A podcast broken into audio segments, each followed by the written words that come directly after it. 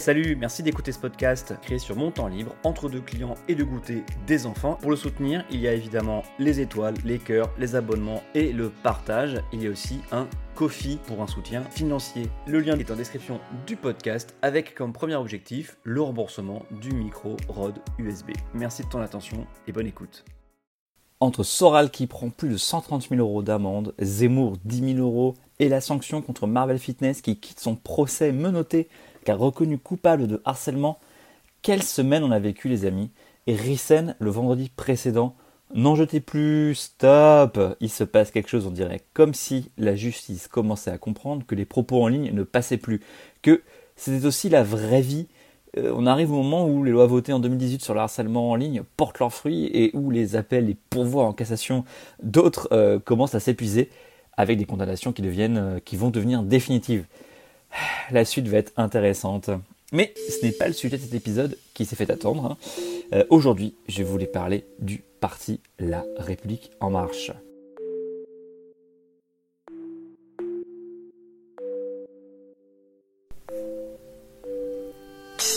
Bonjour, bonsoir, bienvenue dans un nouvel épisode d'Adrien parle politique 15 minutes pour de l'actualité et des histoires politiques en toute rigueur, mais avec un zeste de mauvaise foi. Avant de commencer, je vous rappelle que vous pouvez vous abonner à ce podcast, quelle que soit la plateforme d'où vous m'écoutez, et qu'après écoute, le partage est très apprécié. Le parti En Marche va-t-il passer l'hiver? Il perd des députés, des cadres nationaux en démissionnent avec fracas, il perd des électeurs par milliers, il perd des militants sans qu'on sache trop s'il n'y en a jamais eu pour de vrai, le parti qui a porté Emmanuel Macron à la présidence de la République, La République en marche, LREM, passe un sale moment. Et on va tenter de deviner s'il va passer l'hiver. En Marche, le nom d'origine de la République en marche a été fondé en avril 2016 à Amiens.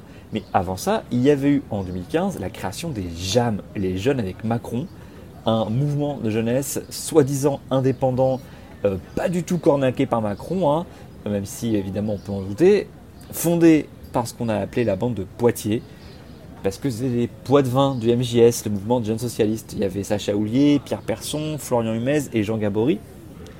Et ces JAM sont ensuite devenus le mouvement de jeunesse du parti En Marche en euh, gardant son nom. Ça remonte à loin tout ça. Hein. Souvenez-vous, Macron n'était pas encore candidat. François Hollande pensait encore qu'il serait loyal au Parti Socialiste et surtout à lui-même pour le soutenir pour sa réélection. Euh, j'ai déjà prononcé trois fois le nom de Macron.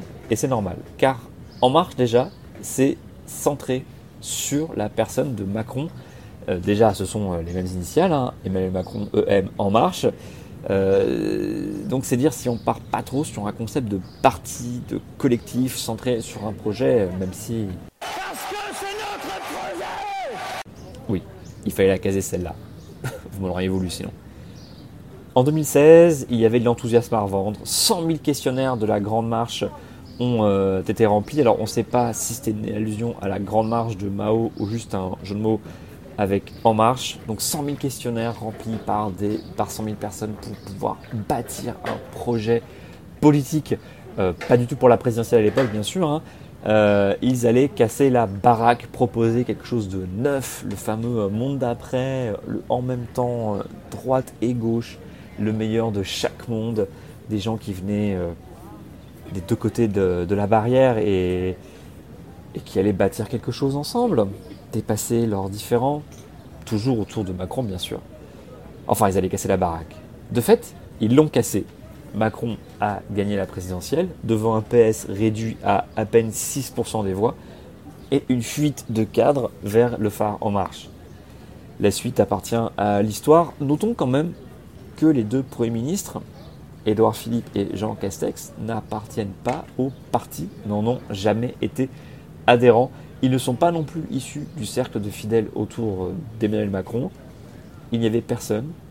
Il valait mieux une prise à la droite pour diriger le gouvernement. Toujours est-il que c'est ce choix qui a été fait. C'est déjà un premier mauvais point pour moi sur la santé du parti, qui est incapable de fournir une personnalité apte à être Premier ministre mais il y a pire. Ce parti a eu une foultitude de dirigeants au cours de sa courte histoire. 2016, je rappelle, hein, le parti il a 4 ans, hein. on est loin des partis centenaires ou en tout cas qui ont euh, plusieurs euh, décennies. Hein. Euh, donc il faut toujours dirigeant et à chaque fois personne ne sait qui c'est. Il y a eu d'abord à partir de 2016 Macron lui-même évidemment jusqu'au lendemain de son élection. Ensuite il y a eu une femme, ça a été la seule fois, une certaine Catherine Barbarou qui a assuré l'intérim de mai 2017 à août 2017. Elle est ensuite remplacée par un triumvirat composé de euh, Arnaud Leroy, Barry Zachary et euh, Astrid Panosian. J'avais, euh, pour tout vous avouer, oublié cet épisode du triumvirat. Hein. Je ne sais même pas qui sont ces personnes. Jusqu'au 18 novembre 2017, date de l'élection de Christophe Castaner à ce poste pour à peine un an. Il est parti une fois nommé Place Beauvau. Et ensuite, bon, une fois qu'il en a parti, euh, il est revenu pour se faire élire président du groupe à l'Assemblée nationale de justesse. Puis, après Castaner, un intérim assuré par Philippe Grandjean pendant euh, deux mois. Barbarou n'était plus disponible, euh, je ne sais pas où était passé le triumvirat. Et enfin, depuis fin 2018, donc Stanislas Guérini, qui a aujourd'hui le plus long mandat à ce poste de délégué général. Ce n'est pas un président, hein. revenons sur ce terme de délégué général, c'est pas président, c'est pas euh, secrétaire général ou secrétaire national ou premier secrétaire comme dans d'autres partis. Hein. L'UMP a un président, le PS a un premier secrétaire, les, écolos, les Verts ont un euh, premier un secrétaire national. Euh, il y en a qui ont un secrétaire fédéral, bon, dans les, dans les, syndicats aussi. Non, non, c'est un délégué général. Alors, c'est un terme qui, arrive de, tout droit de, l'entreprise ou du, monde associatif. Hein. Le délégué général, en général, c'est ça peut être souvent le, dirigeant. Euh, euh, le dirigeant salarié, hein, à la place du président, qui n'est pas forcément salarié en fait, qui travaille avec le président. Euh, vous savez à quoi ça me fait penser, ce terme de délégué? Ça me fait penser à l'intendant du Gondor dans Le Seigneur des Anneaux, un poste subalterne au service d'un roi disparu qui reviendra peut-être un jour. Vous voyez ce que je veux dire? Tout ça pour dire qu'on dirait bien que la fonction n'a que peu d'importance. De fait, le parti, depuis 2016, ne s'enracine pas. Et les élections municipales de cette année nous l'ont prouvé. L'enthousiasme des débuts avec la grande marche, les 500 000 adhérents, les 100 000 questionnaires, ça a laissé la place à un parti euh, d'élus. Bon, alors, comme tous les partis hein, aujourd'hui, hein, qui sont tous essentiellement euh, des partis d'élus ou de salariés d'élus, mais sans la colonne vertébrale idéologique qui existe ailleurs, euh, si ce n'est ce que pense Macron. Et c'est délicat parce que il ne s'est pas prononcé sur tous les sujets. Donc, c'est les sujets sur lesquels on ne sait pas trop ce qu'il pense, et ben, le parti n'a pas forcément euh, de doxa. Et ça, c'est quand même ennuyeux hein, euh, pour exister de manière autonome. De fait, c'est toujours dur d'être le parti au pouvoir dans la Ve République. Hein. Le PS était coincé par Mitterrand, mais après sa mort. Hein. L'UMP était d'équerre avec Sarkozy, tout comme avant le RPR devait coller à Chirac. Mais les cadres du parti et les militants ont gardé une certaine autonomie notamment euh, pour les élections intermédiaires et même l'organisation de la vie du parti euh, en général. Euh, là, la discipline des députés ruisselle sur les instances du parti qui ne peut qu'être solidaire avec le pouvoir central, l'Élysée, qui décide encore de tout. Les candidatures, les dirigeants, même si on a l'impression que, Macron s'en cogne royalement. Quoi. Une fois n'est pas coutume, je vais citer Jean-François Copé hein, dans Libération du 22 septembre 2020 LREM, ce sont des gens sympas qui vivent le souvenir de la pizza qu'ils ont prise ensemble avec Macron avant 2017. Voilà, ça résume assez bien. Hein. Euh, Macron, c'est le ciment, le centre du parti, et une fois qu'il est parti, il ne reste plus rien pour euh, cimenter euh, ce collectif. Et d'ailleurs, la semaine dernière, encore des cadres sont partis. Alors, ils ne sont pas forcément partis d'En Marche, mais ils ont quitté le bureau exécutif, hein, qui est l'instance dirigeante, enfin, qui essaye d'être l'instance dirigeante du parti, de la Macronie. Hein. Pierre Persson, Sacha Oulier et Aura Berger ont tous les trois quitté ce bureau exécutif, alors chacun pour des raisons euh, différentes. Mais ça fait trois figures un peu connues, euh, des historiques, euh, qui partent en dénonçant la gestion du, parti La République en marche, sans qu'aucune sanction n'arrive non plus, un signe que le parti ne peut rien faire. Côté militant, c'est pas terrible non plus. on savait déjà que pour la réforme des statuts en décembre 2019, seuls 4,2% des adhérents revendiqués par En Marche avaient voté, soit 7820 personnes sur les 418 377 adhérents revendiqués. Ouille, source le Parisien. Hein. En juillet 2020, le Canard enchaîné a révélé que tout le monde serait parti et qu'il ne resterait que 20 000 militants sur le quasi demi-million d'inscrits depuis 2017. Je rappelle que pour adhérer, il suffisait, il suffit toujours d'ailleurs, de s'abonner à la newsletter, comme euh, la France Insoumise d'ailleurs. 20 000, ça ferait le double à peine du nombre d'adhérents ELV. Ah là là, la honte quoi.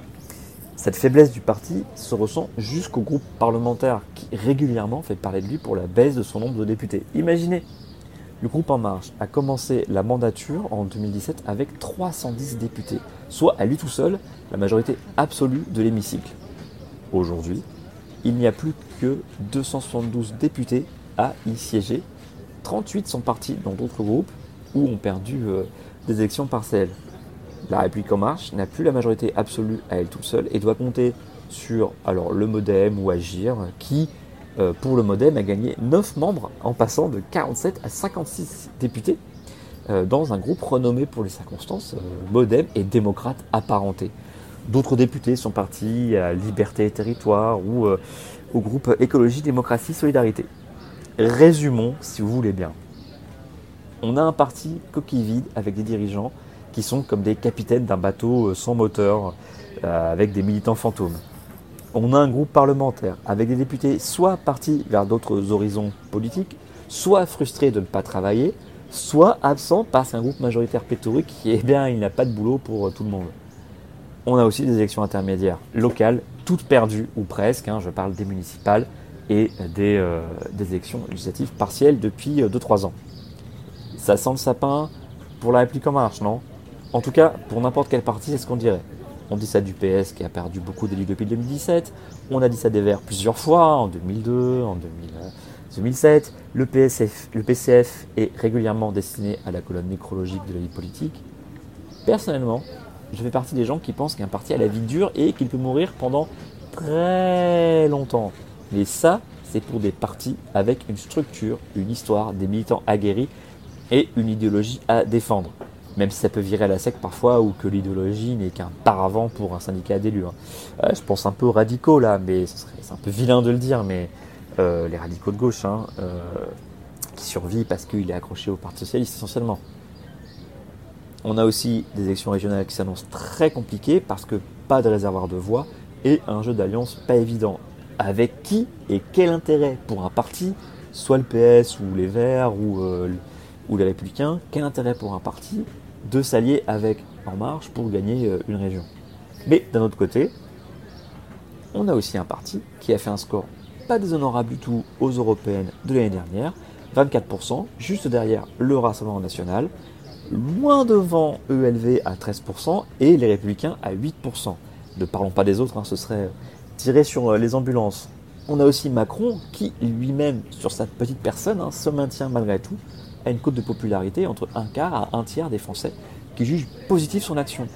regardez, euh, même plus qu'un tiers, hein. IFOP du 20 septembre, 38% d'opinion favorable, le, le, baromètre Kantar TNS Sofres de septembre 2020 euh, lui donne 35% de la population qui lui ferait confiance. La moyenne des différents instituts sur la page Wikipédia de Macron tutoie même les 40% de bonnes opinions à croire que les sondages euh, se font pas vraiment sur Twitter. Hein. alors, ça ne fait pas une élection, mais n'empêche, malgré les polémiques sur, alors en vrac, et puis il n'y a pas tout dans le désordre, hein, son patrimoine, l'affaire Benalla, les gilets jaunes, ces petites phrases à l'emporte-pièce entre les kwasa kwasa, le costard, l'emploi de l'autre côté de la rue euh, ou euh, les amiches qui refusent la 5G, on dirait que tout glisse sur lui et qu'il garde un socle de fidèles un socle sans doute plus à droite qu'en 2017, mais un socle tout de même. Hein. Sans doute aussi que ses opposants sont plus, comment dire, plus radicaux, plus, encore plus opposants à lui, mais n'empêche, il garde ses sympathisants entre 30 et 40%. Tout ça aidé par le caractère très personnel euh, de l'élection euh, présidentielle, avec une tentative de refaire Mitterrand en 1988, hein, le génial génération Mitterrand euh, complètement dépolitisé, euh, détaché du PS pour jouer au rassembleur, mais qui comptait quand même sur les petites mains militantes pour remplir les salles et distribuer les tracts. Sauf qu'à l'heure de BFM TV et des réseaux sociaux, les militants sont-ils aussi utiles? À croire que pour 2022, Macron n'a pas besoin de parti. Oh wait Merci, merci d'avoir écouté cet épisode d'Adrien parle politique 15 minutes. Pensez à vous abonner, quelle que soit la plateforme d'où vous m'écoutez, Spotify, Google Podcast, encore ou Deezer et tant d'autres. Si cet épisode vous a plu, pensez à le partager et aussi venez en discuter sur Twitter, adsum. Le fond sonore est issu de la banque gratuite de la BBC. Il s'agit d'un café des Tuileries à Paris. Oui, oui, les musiques du générique sont de Vexanto. Merci à lui. À bientôt pour un autre épisode.